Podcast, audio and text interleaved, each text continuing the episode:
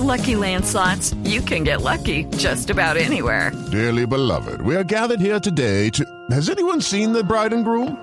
Sorry, sorry, we're here. We were getting lucky in the limo and we lost track of time. No, Lucky Land Casino, with cash prizes that add up quicker than a guest registry. In that case, I pronounce you lucky. Play for free at LuckyLandSlots.com. Daily bonuses are waiting. No purchase necessary. Void were prohibited by law. 18 plus. Terms and conditions apply. See website for details.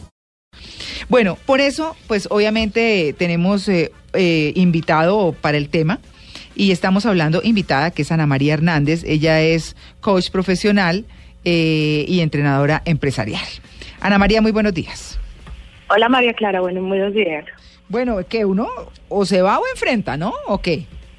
No hay de otra, no hay de otra. Y, y ahí hay una responsabilidad muy grande de las compañías, María Clara, que las compañías tienden a retrasar un poco el proceso en la medida en que empiezan a confiar demasiado en sus líderes de proceso, en sus gerentes.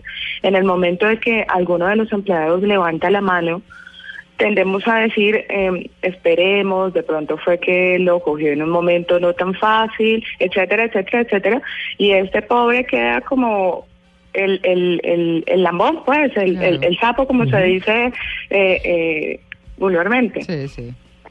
Es una- Entonces, por eso, por eso se presenta tanto en las compañías hoy por hoy.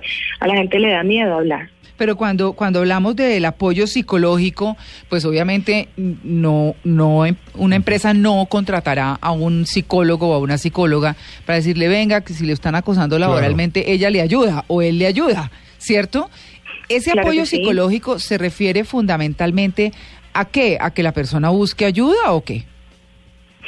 No, María Clara, fíjate que la- precisamente las compañías no pueden contratar un psicólogo o un coach en su defecto para que acompañe a la gente. Lo que sí puede hacer es primero establecer mecanismos de comunicación Claro. en donde estas personas se sientan con la confianza de poder hablar.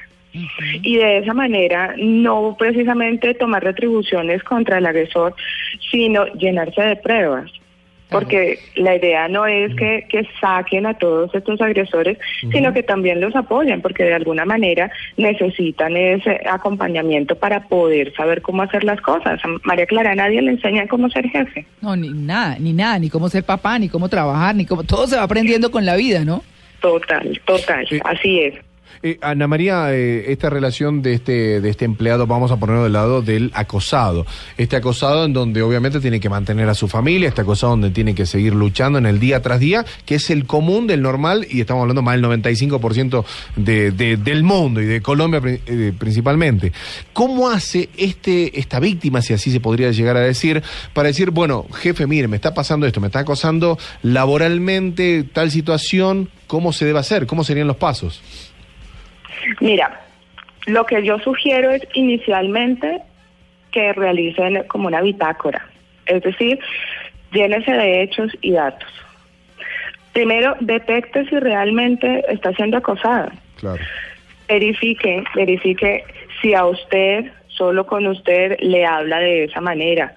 Si solo a usted Claro. le está, no sé, em, quitando responsabilidades estratégicas de su cargo y le está poniendo otras que son rutinarias. Eh, verifique si de pronto está ignorando su posición o si no lo están invitando a ciertas reuniones importantes. O, o si es víctima de algunas bromas o de algunos sarcasmos Sí. y a partir de allí empieza a hacer su bitácora con hechos y datos. ¿Qué quiere decir?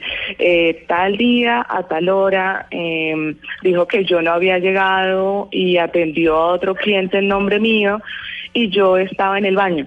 Claro. Mm. Sí, ese tipo de cosas, pero en una bitácora, de tal manera que cuando usted confronte, porque este tipo de cosas hay que confrontarlas, Sí. ojo, con muy buena intención, ¿sí? Entonces te sientas con el, con el acosador y le hablas desde los hechos y los datos.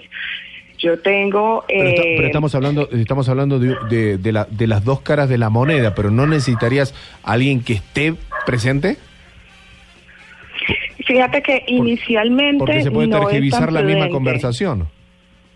Fíjate que inicialmente no es tan prudente, porque cuando el acosador Ajá. siente que tú lo estás poniendo en evidencia, aprende a manejar ese tipo de cosas. Entonces lo que hace es maquillarlo para que sientan que es que tú te estás convirtiendo en un empleado muy sensible, que es que de pronto tienes problemas, que es que, etcétera, etcétera, etcétera.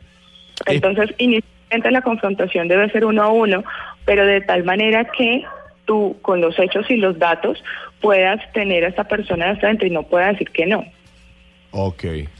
Bueno, pues ese es el tema, el acoso laboral y el apoyo psicológico que se requiere. ¿Cuáles son los pasos que hay que dar? ¿Cómo se debe enfrentar? ¿Cómo se debe identificar que hay acoso laboral? Porque pues de todas maneras eh, son situaciones que suceden, que están legisladas, pero que muchas veces las personas no buscan la solución. Ana María, muchas gracias. Bueno, gracias a ti.